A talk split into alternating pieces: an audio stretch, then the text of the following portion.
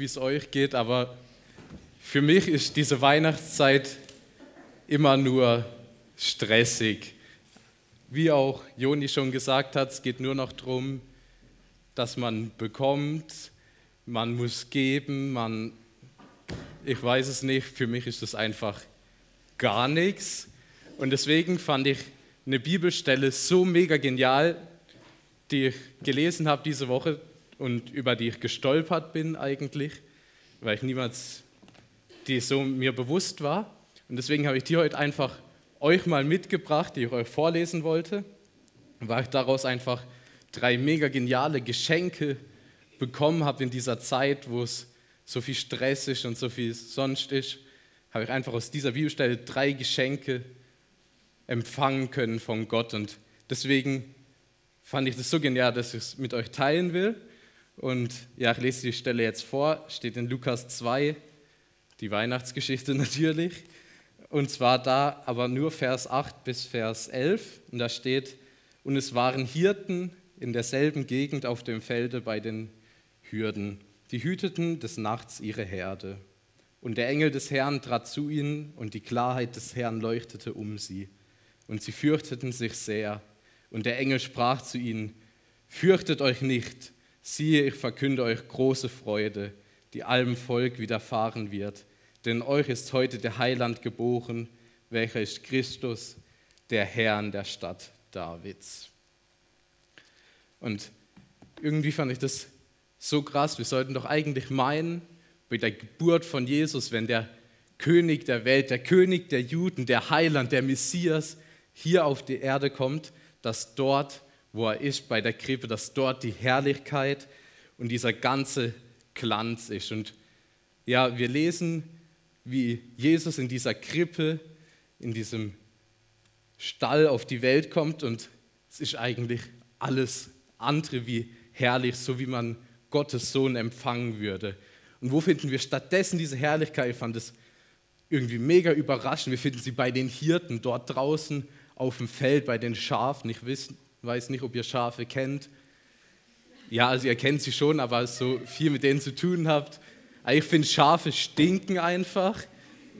Ich komme vom Bauernhof und finde es echt nicht schön dort auf dem Feld bei den Schafen. Also ihr könnt mir das in der Nacht auch noch, wenn es kalt, ein bisschen nass ist, da stinken die Schafe noch mehr.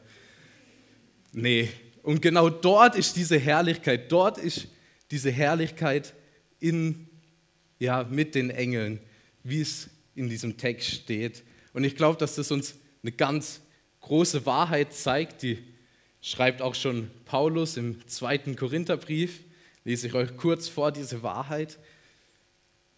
Denn ihr kennt die Gnade unseres Herrn Jesus Christus. Obwohl er reich ist, wurde er doch arm um euretwillen, damit ihr durch seine Armut reich werdet. Ich finde, es ist sowas Geniales, dieser Vers, und der wird uns auch noch durch den Abend noch weiterhin begleiten. Und aus diesem Tausch, dass Jesus arm wird und wir reich werden, habe ich so drei Geschenke mir rausgesucht, die ich mega cool fand in dem Vers in Lukas. Und das erste Geschenk ist, dass Jesus uns Herrlichkeit schenkt. Und ja, ich weiß, jetzt denkt ihr wahrscheinlich, Luca, wie sollen wir Herrlichkeit geschenkt bekommen oder wie kommst du jetzt da drauf? Und ich, ja, finde, dass das nochmal relativ klar wird, wo der Tausch ist, wo wir die Herrlichkeit bekommen, wenn wir uns anschauen, als Jesus ja, Heimweh hatte, sage ich jetzt mal. Ich finde, es kommt mega gut in Johannes 17, Vers 5 zum Ausdruck. Und ich glaube, jeder von uns weiß, wie es ist, wenn man Heimweh hat. Also mir geht es relativ oft so, ich liebe Stein, ich liebe es hier zu sein. Ich habe relativ oft Heimweh und deswegen kann ich da Jesus auch mega gut verstehen wo er sagt, und nun Vater, verherrliche du mich bei dir mit der Herrlichkeit, die ich bei dir hatte, ehe die Welt war. Ja, Jesus hatte diese Herrlichkeit schon von Anfang an, seit Anbeginn der Zeit. Gott ist ewig und deshalb hatte Jesus auch schon immer diese Herrlichkeit. Und diese Herrlichkeit wird dort im Griechischen mit einem anderen Wort noch beschrieben, mit, sorry, wenn ich es falsch ausspreche, habe noch kein Griechisch, ähm, Doxa. Und das kann man auch noch übersetzen mit dieser himmlischen Klarheit, diesem Glanz und dieser Herrlichkeit. Und wo erkennen wir jetzt diese Doxa in dieser Krippe, wo Jesus als Kind ist? Also ich finde, ja, mit diesem schwachen Kind ist nicht so viel himmlische Herrlichkeit oder sonst wo. Schauen wir wieder zu den Hirten aufs Feld, auf diese eklige, dreckige Schafe. Und genau dort finden wir diese Klarheit, diese Herrlichkeit. Und ja, dieser Glanz ist zwar relativ schnell nach ein paar Stunden wieder verloschen, aber dort ist diese Herrlichkeit, die bei den Hirten war, ist nicht irgendwo geblieben. Nein, sie ist in die Herzen der Hirten sozusagen reingefahren. Was steht auf dem Weg nach Bethlehem, priesen und lobten sie Gott. Diese Herrlichkeit, die schenkt uns Jesus, dass wir ihn preisen und loben dürfen. Und jetzt habe ich die zwei anderen Geschenke, die werden vielleicht ein bisschen bildlicher und die habe ich von meinen zwei super süßen Weihnachtselfen, Janis und Steven, einpacken lassen. Schauen wir mal hier. Ja, hier haben wir das Herz, das ist vielleicht manchen von euch bekannt. Das soll für Geborgenheit stehen. Ja, die Geborgenheit, einfach so das Herz und es hat noch Arme, das kann man in den Arm nehmen, da kann ich mal einen Arm nehmen, die Geborgenheit. Und ich finde, das ist auch so ein mega geniales Geschenk. Aber diese Geborgenheit, die war ja bei Jesus auch nicht wirklich bei Jesu Geburt. Ja, kaum ist er auf der Welt, trachtet ihm Herodes mit dem Leben. Ja, Maria und Josef müssen mit ihm nach Ägypten fliehen. Zack, weg. Geborgen ist es nicht wirklich dort in Bethlehem. Und auch später sehen wir, dass Jesus im Garten Gethsemane zittert oder in Lukas 12, Vers 50, lese ich auch noch mal kurz vor, sagt er, ähm, da. Aber ich muss mich zuvor taufen lassen mit einer Taufe. Wie ist mir so bange, bis sie vollbracht ist? Ja, Luther übersetzt es hier mit bange. Das ist vielleicht ein bisschen altes Wort. Das ist auch so viel wie ja, bisschen Ängstlichkeit oder ja, so könnte man das auch noch nennen. Ja, furchtsam oder so. Ähm, und jetzt können wir bei dieser Geborgenheit wieder zu den Hirten aufs Feld schauen, weil dort ist sie wieder diese Geborgenheit. Dort steht der Engel des Herrn und verkündet den Hirten, fürchtet euch nicht. Warum brauchen sie, nicht, sie sich nicht zu fürchten? Ganz klar, euch ist heute der Heiland geboren. Wer soll da noch Angst haben? Und hier ist wieder dieser Tausch. Ja, er wird arm, damit wir durch seine Armut reich werden. Fürchtet euch nicht. Was für ein wunderschönes Weihnachtsgeschenk in dieser Zeit. Wir doch so viel Furcht haben vor dem, was morgen kommt, was uns in der Zukunft noch erwartet. Furcht vor Menschen, vor Sachen, die wir nicht bestimmen können, vielleicht auch Furcht vor dem Tod oder die Furcht, dass wir die wichtigste Furcht aus unserem Leben nicht vergessen. Und jetzt denkt ihr, ja, Furcht, dass wir die Furcht nicht vergessen. Ja, ich meine, dass wir einfach nicht vergessen, dass wir uns fürchten sollen vor dem Zorn Gottes über unsere Sünden. Weil unsere Sünden sind nicht nichts, worüber sich Gott freut. Nein, er zürnt über diese Sünden. Und nun beschenkt uns Gott in diesem Kindlein in der Krippe mit Gnade vor Gottes Zorn.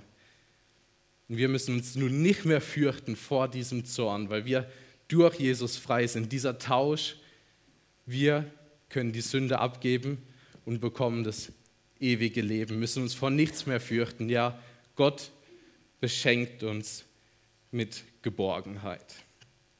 Und vielleicht wissen ein paar, dass ich alte Kirchenlieder mega genial finde.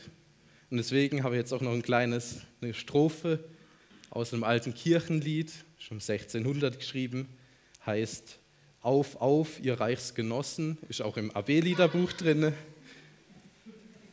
Und da steht in Strophe 6, nun wird kein Angst noch Pein, noch, noch Zorn hinfort uns schaden, derweil uns Gott aus Gnaden lässt seine Kinder sein.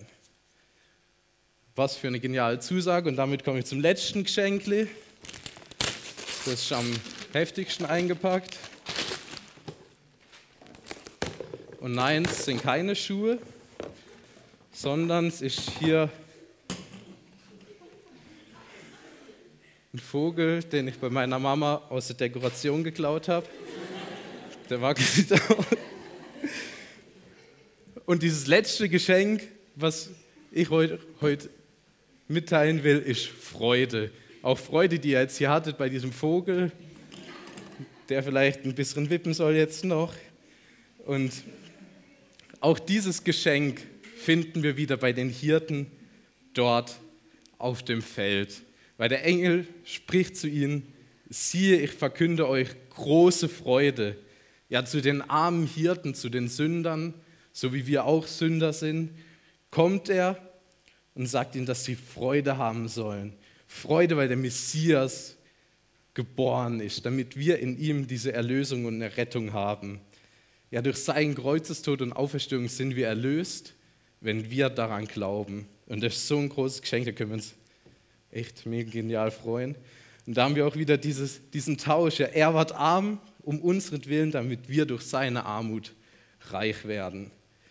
Ja, Jesus geht diesen dunklen Weg über die Krippe, jetzt an Weihnachten, bis ans Kreuz an Karfreitag und steht dann wieder auf von den Toten. Welch ein Grund zur Freude ist es.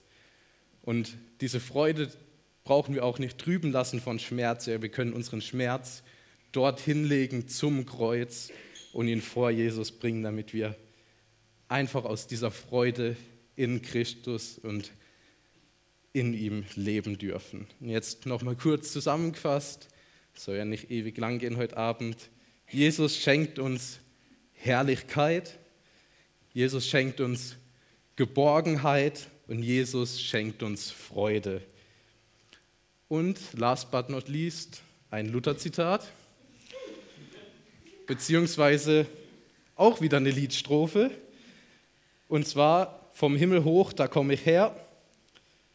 Jetzt Strophe 6 schon wieder. Das lasst uns alle fröhlich sein und mit den Hirten gehen hinein, zu sehen, was Gott uns hat beschert mit seinem liebes, lieben Sohn verehrt. Amen.